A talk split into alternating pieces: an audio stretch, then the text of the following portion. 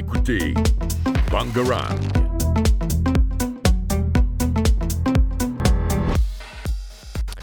Ce sont les horloges les plus précises de l'univers. Ils sont le résidu de la mort d'un corps et ont été découverts par Jocelyn Bell. Les pulsars et leurs découvreuses, encore une fois discréditées, s'invitent dans ce deuxième volet des femmes de science. Citoyennes, citoyens, amis des sciences, bonjour et bienvenue sur Pierre Carré. Je suis accompagné aujourd'hui de Lou, Louison pour le sujet.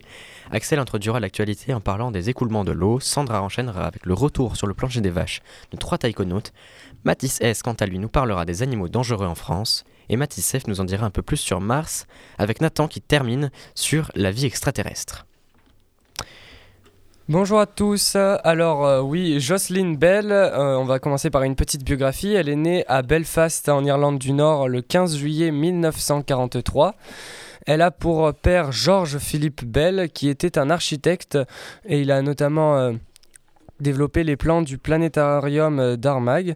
Donc euh, elle naît dans une famille extrêmement riche euh, issue de la gentry, donc elle a du personnel de maison notamment qui aide sa mère Margaret Allison Bell. Ils sont vraiment pas dans le besoin et cette jeune fille dès, dès, son enfance, elle est extrêmement stimulée et notamment elle s'intéresse à l'astronomie grâce à l'observatoire d'Armagh qui dont elle est vraiment curieuse et euh, donc euh, tous les jours, enfin régulièrement plutôt, euh, elle se rend à cet observatoire d'Armagh et le personnel lui explique des notions nouvelles à chaque fois, etc.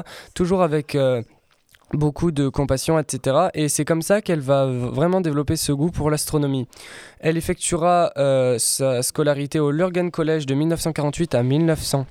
56 et ensuite elle tentera euh, de passer un examen qu'on nomme 11 donc qui est fait pour savoir si euh, on peut aller en voie professionnelle ou en voie générale donc elle le tente à 11 ans et malheureusement elle échoue lamentablement. Donc euh, elle n'arrive pas à, développer, euh, à pouvoir euh, passer en général ni en professionnel. Mais c'est pas grave, elle se décourage pas et elle décide, ses, parents décident de l'envoyer en pensionnat à Mount School à York de 1956 à 1961. Donc là elle fait ses, elle fait, elle finit ses, ses études etc. Et ça la forme à être une femme pour l'époque. Donc ensuite en 1968 elle se marie avec un certain Martin Burel et elle divorcera plus tard en 1993 au moment euh, de la naissance de son fils Garen Burnell. Donc son fils qui d'ailleurs euh, accessoirement est devenu un physicien reconnu euh, dans le domaine de la matière condensée. En ce qui concerne, euh, si on revient un petit peu en arrière, euh, son bachelor, elle a obtenu son Bachelor of, euh, Science à Glasgow en 1969 et elle a passé le restant, enfin, le, restant de sa vie à étudier notamment la radio et la, radiotélescopie et on lui doit de nombreuses découvertes comme les pulsars ou les quasars et je pense que Lou va nous en parler. Alors oui, donc lors de son doctorat, elle travaillait donc avec son directeur de thèse avec à la fabrication d'un radiotélescope pour étudier les quasars, euh, découvert trois ans auparavant en fait. Euh, J'ai utilisé deux mots un peu euh, compliqués, le radiotélescope et les quasars. Donc un radiotélescope, c'est une sorte de bol qui est tourné vers le ciel. Ouais. On parle de quasars depuis tout à l'heure, mais c'est quoi? J'allais en venir. Euh, je finis ma, petite euh, définition du radiotélescope et après euh, je parle des quasars. Donc c'est le radiotélescope, c'est une sorte de bol qui est tourné vers le ciel et qui permet d'observer des objets célestes qui émettent des ondes électromagnétiques. les radiotélescopes, donc, ils observent les, les astres qui émettent des, des ondes électromagnétiques à grande longueur d'onde. Euh, donc il faut un, grand diamètre, maximum 30 mètres, pour euh, capter euh, toutes ces ondes. Et on utilise l'interférométrie, donc le fait de regrouper les données de plusieurs télescopes pour avoir une image bien plus précise. et forme, ce regroupement de données permet de former un, une sorte d'immense radiotélescope à travers le monde. Donc, tu me demandais ce que c'était les quasars tout à l'heure. En fait, c'est un trou noir avec qui euh, on retrouve un, disque de matière qui gravite autour de lui, qu'on appelle le disque d'accrétion. Et ce trou noir, donc, il est accompagné d'une projection gazeuse. on, a beaucoup d'images euh, sur Internet. Et donc ça, forme euh, deux, traits en, quelque sorte de, gaz aux extrémités du trou noir. On a des très très belles images euh, sur Internet, euh, plus ou moins reconstituées. Donc euh, le rôle de Bell pendant, pendant ce- cette étude, c'est d'étudier les anomalies qu'elle peut retrouver dans les données qu'elle obtient grâce au radiotélescope. Et elle va découvrir un signal très étrange et très différent de ceux qu'on connaît, qui correspond à une pulsation régulière d'environ une pulsation par seconde. Alors directement, on pense à un signal extraterrestre, euh, donc euh, de, vie extraterrestre, parce que ça semble vraiment trop régulier euh, pour être naturel. Et en fait, quelques, quelques temps après, donc, l'impulsion observée, on va dire, on va prouver qu'elle est produite, ou théoriser en tout cas, qu'elle est produite par un rayonnement issu d'une étoile à neutrons en, à rotation rapide, ce qu'on appelle un pulsar. On peut un peu imaginer ça comme un, un feu, un phare, et nous on est, euh, on est sur un bateau, donc on voit un rayonnement régulier euh, à distance. Et donc c'est euh, ce qu'elle a observé, c'est ce qu'a observé Bell avec le radiotélescope. Et après cette découverte, donc, un, un prix Nobel a été décerné, mais pas à Bell, mais à son directeur de thèse et un de ses collègues, qui ne mentionneront jamais son nom. Alors, Bell dira euh, plus tard euh, qu'elle ne sait pas si elle n'a pas reçu le prix car, si elle est, car elle était une femme ou car elle était étudiante, mais qu'elle euh, recevrait le prix si elle, ferait, si elle faisait la découverte actuellement. Mais elle n'a pas reçu le prix Nobel, mais elle a reçu de très nombreux autres prix et décernés par de nombreuses académies scientifiques. Elle en reçoit en 2012 avec un chèque de 3 millions d'euros pour la petite histoire et elle le donnera à l'université euh, dans laquelle elle travaille euh, euh, en tant que prof en euh, 2012. Je vais maintenant laisser la parole à Mathieu et qui va nous parler. Je te laisse dire de quoi. Oui, bah donc je vais vous parler des pulsars. Donc avant de comprendre la découverte qui a valu un prix Nobel, nous devons nous intéresser au cycle de vie d'une étoile, et plus particulièrement sa mort. Les étoiles, comme le Soleil, peu lourdes et brillantes, terminent leur vie assez calmement en grandissant, en se détendant. Les couches extérieures gonflent et prennent jusqu'à plusieurs centaines de fois la taille du Soleil. On appelle cela une géante rouge. Mais ici, les étoiles trop calmes, même si euh, ces étoiles trop calmes, même si géantes et extravagantes, ne sont pas aussi extraordinaires, exotiques que les résidus des étoiles les plus massives. Celles-ci ont une fin de vie plus énergétique, explosive, mais tout aussi poétique. L'étoile a consommé tout son hydrogène et les réactions de fusion nucléaire se sont affaiblies.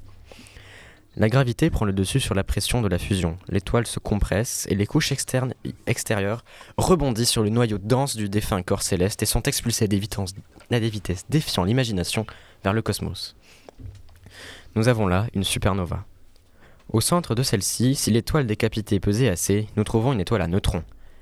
Dans ce corps céleste grand comme la ville de Paris et plusieurs millions de fois plus dense que le Soleil, la matière est tellement poussée à bout, déchirée littéralement, que les noyaux atomiques ont été brisés pour laisser place à une soupe de neutrons.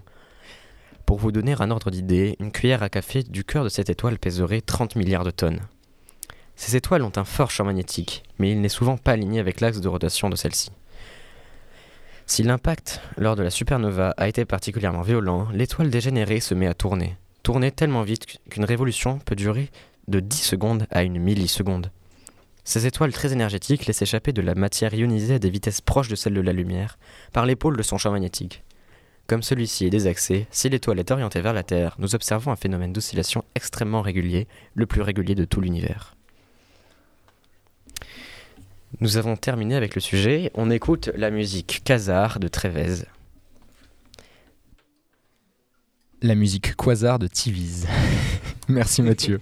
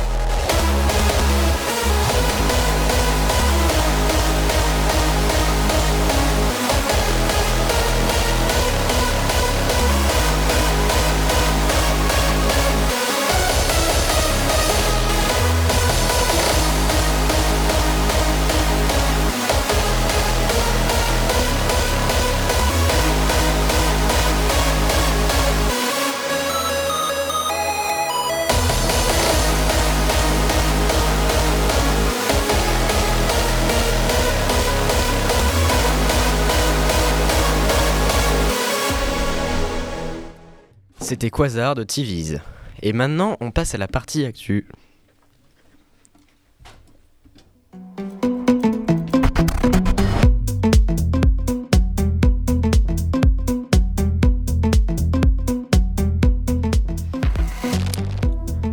Axel, tu m'as dit quelque chose à propos de l'écoulement de l'eau tout à l'heure. Est-ce que tu peux développer? Eh bien, tout à fait, parce que aujourd'hui, je vais euh, vous apprendre, en tout cas peut-être, pourquoi, quand on fait couler par exemple de l'eau dans un robinet, pourquoi l'eau ne coule tout simplement pas droit?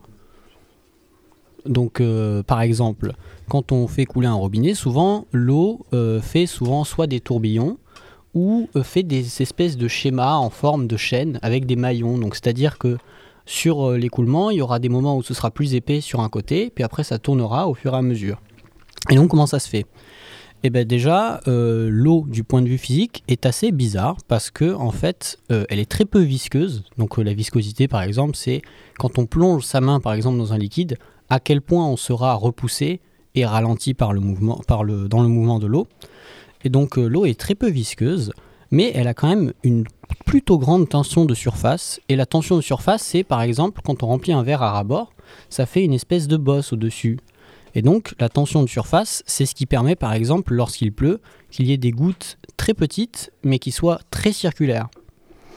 Et donc quand l'eau coule du tube, euh, par exemple, euh, ou du fait des turbulences, par exemple dues à la chaleur, à la vibration du tube lorsque ça coule, ou tout simplement euh, au, mouvement, euh, euh, au mouvement dans le tube qui n'est tout simplement pas lisse, eh ben, euh, ça pourra causer euh, des perturbations qui formeront donc soit euh, des perturbations de vitesse ou de température qui euh, pourront au final euh, perturber ce- cet écoulement. Et en physique, c'est plutôt embêtant parce que ce mouvement des fluides, pas forcément que par l'eau, ça peut causer des problèmes. Par exemple, je sais pas moi, dans une lance à incendie, le courant, de l'eau qui pourrait être perturbé pourrait par exemple perturber soit la réaction opposée, c'est-à-dire que le pompier euh, devra maîtriser plus difficilement son, tube, ou par exemple, je sais pas moi, même en fusion nucléaire, euh, le plasma sera considéré comme un fluide qu'il faudra manipuler avec des champs magnétiques. Et donc ça c'est très intéressant et euh, il y a une étude qui sont sur ce qu'on appelle les écoulements laminaires. Je sais pas si vous en avez déjà parlé. Et cet écoulement est, à l'inverse des écoulements perturbés, extrêmement lisse, tellement que visuellement on pourrait croire que l'eau ne bouge pas. Et J'ai déjà vu sur internet euh, des, des robinets qui, qui avaient un écoulement laminaire, c'est impressionnant, on dirait vraiment que, que c'est de la glace en fait. Et, euh, on peut en, et on peut en reproduire un euh, chez soi juste avec un, un ballon en plastique et, euh, du, pe- et du scotch. Mais euh, c'est très simple à faire. Donc euh, on va passer à l'actualité suivante. Sandra, est-ce que tu peux euh, nous parler euh, des taïkonautes qui sont revenus Alors oui, en effet, euh, trois taïkonautes chinois sont revenus sur Terre dimanche après six mois passés à bord de la station spatiale Tiangong. Euh, cette mission a été qualifiée de succès total. L'équipage qui se trouvait à bord de la station spatiale chinoise depuis début juin a atterri sur le site de Dongfeng en Mongolie inférieure au nord de la Chine. Les trois taïkonautes sont revenus en bonne santé. Dans l'équipage, il y avait le commandant et le premier taïkonaute chinois pilote des forces aériennes à être resté en orbite plus de 200 jours de la mission, Chen Dong, la première femme taïkonaute chinoise Liu Yang et Kate Suz. Ils font partie de la mission Chensu 14. Euh, euh, lors de cette mission, à part la réception de nouveaux modules, ils ont pu organiser des séances de vulgarisation scientifique interactive en direct et ont pris de nombreuses photos de la Terre et de la Lune. Donc l'équipage avait été chargé de superviser les dernières phases de la construction de la station spatiale. Le dernier module de la station spatiale en construction s'était amarré fin octobre. Cette étape était la dernière avant l'achèvement de l'assemblage de la station prévu à la fin de l'année. Chen a déclaré être heureux de pouvoir être témoin de cela. Lors de cette mission, la Chine a aussi pu faire pour la première fois un transfert d'équipage en orbite avec trois autres taïkonautes de la mission Chenzhou 15, qui étaient arrivés fin novembre à la station Tiangong. C'est une grande avancée pour la Chine qui avait été exclue en 2011 de l'ISS, la Station spatiale internationale. Et euh, déjà, j'avais une question. Un taïkonaute, c'est du coup un astronaute chinois. Oui. Et euh, pourquoi du coup ils ont été exclus de l'ISS Euh, alors ils ont été exclus de l'USS parce que de l'ISS pardon parce que les États-Unis avaient interdit à la NASA tout partenariat avec Pékin car ils avaient peur de la concurrence que la Chine pouvait provoquer. Euh, une fois la station spatiale Chang'e achevée, elle devrait avoir une masse de 90 tonnes et fera environ un quart de l'ISS. La station spatiale Chang'e, aussi appelée Palais Céleste, fonctionnera pendant une dizaine d'années et accueillera diverses expériences en gravité quasi nulle. Eh bien, euh, on va passer maintenant avec Mathis euh, euh, qui va nous en parler un peu plus donc sur les animaux dangereux qui sont en France. Euh, oui, du coup, on a parlé d'espace. Maintenant, on va retourner sur la France. Euh, déjà, je vais parler de France métropolitaine, car ben, on va parler que des animaux qui se trouvent ici. Déjà, il faut savoir qu'en France, on a un peu ce. Pas ce fantasme, mais cette. euh, on croit un peu qu'il n'y a que, en gros, que aller des serpents et des sangliers dangereux. Mais pas du tout, car on trouve des loups, des ours, des lynx ou des vautours. On va d'abord s'attaquer aux loups. Actuellement, il y a 921 loups en France, par rapport. euh, en Espagne, il y en a environ 2000 pour vous dire. Donc c'est assez peu. Ce sont des loups principalement espagnols ou allemands. On les trouve, ils sont venus par du coup les euh, Pyrénées, la majorité. Du, après du coup on a aussi euh, des ours, une 66 70 ours exactement, pas exactement mais environ en France, et 200 lynx. Alors pourquoi du coup on a ces trois sortes d'animaux dangereux en France? Ben, Pour plusieurs raisons. Bon déjà la principale, ça fait une régulation de la biodiversité naturelle. À la place d'appeler des chasseurs pour chasser euh, le trop grand nombre de sangliers, on peut du coup utiliser ces animaux plus sans pollution ni plus naturel du coup. Mais euh, ça crée aussi des problèmes. Déjà, sont tous les trois des animaux carnivores qui vont aimer chasser les groupes de moutons. Et du coup, ça peut créer des sortes de conflits, on peut dire, entre ben, les chiens qui vont garder des moutons et du coup, par exemple, des loups. C'est déjà arrivé que des loups ou des chiens soient morts euh, suite à ces intercations. On trouve aussi d'autres animaux plutôt volants, comme 1254 vautours reproducteurs, la majorité sont en Pyrénées-Atlantiques. Et eux, c'est une autre façon qu'ils sont utiles, c'est que ce sont euh, un peu nos ce sont des, les éboueurs de la nature, parce qu'ils mangent tous les cadavres. Du coup, ils vont réussir à manger les cadavres pour deux raisons, parce que de base, nous on mange des cadavres en décomposition, on va mourir de maladie. Déjà, ils n'ont pas de poils sur le cou, ce qui empêche les bactéries de s'y développer. Et ils ont un acide extrêmement puissant dans leur ventre, ce qui permet de tuer toutes les bactéries. Euh, Est-ce que euh, est-ce qu'il y a aussi des animaux dangereux dans la mer? Oui, euh, en mer Méditerranée, on retrouve 75 espèces de requins. Bon, depuis tout à l'heure, je parle de dangereux, il y a presque pas de morts. On parle plutôt de dangereux en termes de capacité, mais c'est pas, il y en a tellement peu qu'on va pas les croiser. Mais par contre, oui, on peut bien trouver des requins la mer, dont des grands requins blancs, ce qui est assez rare, mais on peut quand même en trouver. J'ai pas envie d'en croiser hein, euh, les vautours, je trouve pas ça très joli. Euh, Mathis, euh, l'autre Mathis du coup, est-ce que tu peux nous en dire un peu plus sur Mars?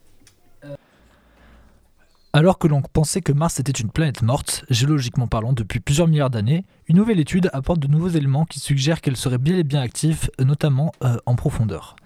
Mais est-elle vraiment une planète morte? À bien y regarder, peut-être, pas autant qu'on ne le pensait. Ce qui est certain, c'est que l'immobilité de la surface et surtout euh, l'absence de manifestations géologiques majeures comme euh, les puissants séismes et les éruptions volcaniques ont longtemps laissé penser que la planète rouge ne possédait plus de dynamique interne à l'image de celle que connaît la Terre et qui est notamment responsable de la tectonique des plaques.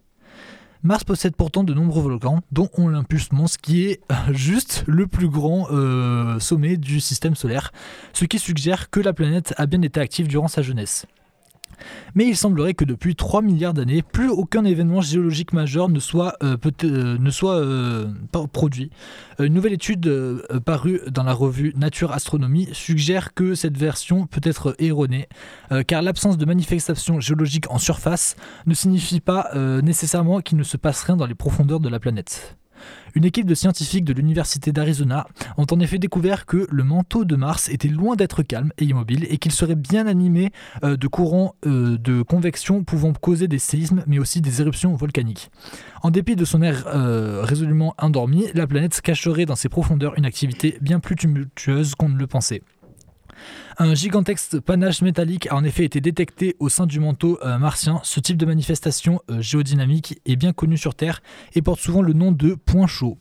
Il s'agit d'une remontée matérielle métallique chaud qui forme une sorte de colonne euh, remontant de la base du manteau jusque sous la croûte. Sur Terre, les panaches métalliques sont souvent à l'origine d'un volcani- d'un volcanisme intense. Considérés comme fixes en, regard du mouvement euh, des plaques tectoniques en surface, les points chauds donnent euh, ainsi euh, souvent naissance à des archipels d'îles volcaniques comme Hawaï sur Terre. Le volcanisme d'Elysium Planitia, une région de Mars proche de l'équateur, prendrait son origine euh, au niveau euh, d'un réseau de grands fractures récents appelé euh, Cerebus fossae, découpant la croûte euh, martienne. L'analyse des, sé- des séismes enregistrés par le sismomètre d'Insight posé à la surface de Mars a d'ailleurs montré que quasiment tous les séismes non liés à la chute d'une météorite prenaient leur source dans cette région. Cette découverte pose de nombreuses questions sur la dynamique interne de la planète et implique de revoir les modèles euh, précédemment établis. Chaleur. Est-ce que ça pourrait être intéressant pour trouver de la vie, par exemple? Bien, euh, il s'agit, euh, c'est une donnée qui pourrait être très intéressante concernant la vie sur Mars, car euh, qui dit volcanisme dit chaleur, un, écran- un ingrédient essentiel au développement d'organismes vivants. De plus, cette activité thermique pourrait avoir maintenu de l'eau sous forme liquide pendant une durée relativement longue. Sur Terre, ce type d'environnement où eau et chaleur sont associés est riche en vie, notamment en bactéries. Les secrets que renferme encore euh, Cerebus fossae pourraient donc nous éclairer sur l'évolution géodynamique mais aussi biologique de la planète rouge. Et donc, est-ce que maintenant qu'on a parlé de Mars, est-ce que tu peux nous parler, euh, Nathan, de la euh, vie extraterrestre? Eh bien oui, puisque du coup euh, Mathis et Axel, grâce à sa question, ont bien introduit le sujet, eh ben, je vais tout simplement vous annoncer que nos chances de découvrir des civilisations, des civilisations extraterrestres vont considérablement augmenter grâce à un nouvel observatoire. Alors en fait, le projet qui se nomme euh, Breakthrough Listen, qui consiste donc à détecter euh, des signaux qui pourraient provenir d'une civilisation extraterrestre, utilise depuis peu un nouveau radiotélescope qu'on appelle le MIRCAT, qui a pour objectif de détecter des technosignatures. Du coup, qu'est-ce que c'est une technosignature Alors en fait, des technosignatures, c'est euh, tout signe de technologie que l'on peut utiliser pour euh, déduire euh, l'existence d'une vie intelligente. Donc ça peut être euh, notamment des traces de gaz industriels dans l'atmosphère d'une planète, ou tout simplement des îlots de chaleur, de la lumière, ou des transits de structures artificielles. Donc voilà, le, le radiotélescope a pour but de détecter cela. Et le rythme du nombre d'étoiles observées va donc pouvoir considérablement augmenter et augmenter par conséquent aussi le facteur chance pour trouver des signes de technologie extraterrestre. Donc la grosse question hein, qu'on se pose depuis des années, y a-t-il de la vie ailleurs? Alors du coup, MIRCAT, le plus grand radiotélescope de l'hémisphère sud, veut répondre à cette question et se lance dans la recherche d'une vie extraterrestre en se focalisant donc sur ces technosignatures. Les technosignatures structurelles donc, mais aussi, et cela peut vous surprendre, des technosignatures atmosphériques. Comme je vous l'ai dit, ça peut être de la pollution, euh, qui est l'un des moyens euh, manifestement euh, artificiels hein, par lesquels l'humanité a pu modifier de notre côté les caractéristiques observables de la Terre, ce qui peut aussi donc potentiellement se reproduire ailleurs dans l'univers. Et la recherche de ces, technosignatures, elle a euh, quelque chose de passionnant, c'est qu'elle peut s'élargir à de nombreux aspects d'une vie intelligente. Donc comme je vous l'ai dit, ça peut être des traces de gaz dans l'atmosphère, des signes d'activité industrielle, îlots de chaleur, enfin bref, ce genre de choses. Et comme on suppose que la vie technologique peut se répandre dans la galaxie, ces technosignatures pourraient se trouver plus loin dans l'espace et dans le temps de leur point d'origine. Une hypothèse qui pousse de nombreux scientifiques à penser que par rapport aux biosignatures, les technosignatures pourraient être plus omniprésentes, plus évidentes et moins ambiguës, et donc plus facilement détectables à des distances beaucoup plus grandes. Parmi les outils qu'on a déployés, euh, qu'ont déployé les scientifiques dans l'espoir de trouver des civilisations extraterrestres intelligentes quelque part dans la Voie lactée, il y a celui qui consiste à chercher des signaux émis par leur technologie. Donc, comme on les appelle, les technosignatures. Je pense que je l'aurais assez bien expliqué euh, dans cette actualité. Et donc, comme- oui, dis-moi. Et donc, est-ce que tu connais le diamètre euh, du miroir de ce télescope? Euh, oh purée, je l'avais vu. Euh, je l'ai pas noté. Mais euh, si tu veux, je te le retrouverai. euh, pas de souci, je te, Je je te le dirai. Euh, tu m'as perdu dans ce que je disais, moi. Donc voilà, oui. Parmi les outils, euh, il y a euh, donc celui qui consiste à trouver les technosignatures. Et les astronomes de l'Université de Californie rapportent qu'aujourd'hui, ils l'ont utilisé pendant en fait 4 heures. Et sur ces 4 petites heures, ils ont réussi à détecter plus de 26 millions de technosignatures différentes. Ils ont dirigé donc le euh, Green Bank Telescope, il s'appelle, vers 31 étoiles similaires à notre Soleil, et donc ont pu détecter 26 millions de technosignatures. Mais malheureusement, et au risque de vous décevoir, après l'analyse de chacune de ces technosignatures, les chercheurs concluent que pas une seule d'entre elles ne provient en réalité d'une civilisation lointaine. Toutes sont simplement d'origine terrestre, ce que les astronomes qualifient d'interférences radioélectriques, plus communément appelées RFI, et sont émises par nos satellites, nos avions, nos systèmes de communication, nos téléphones portables ou même nos fours à micro-ondes. Donc en fait, on aurait simplement capté nos, propres ondes, mais euh, et on les aurait pris pour des, euh, pour des ondes qui viennent d'ailleurs. Alors, euh, disons que bon, on s'est juste écouté nous-mêmes. Bah ça c'est de la pollution. Exactement. Et donc on a fini cette émission de Pierre Carré, j'espère qu'elle vous a plu. On se retrouve euh, la semaine prochaine pour un nouveau volet. En attendant, citoyennes, citoyens, restez curieux.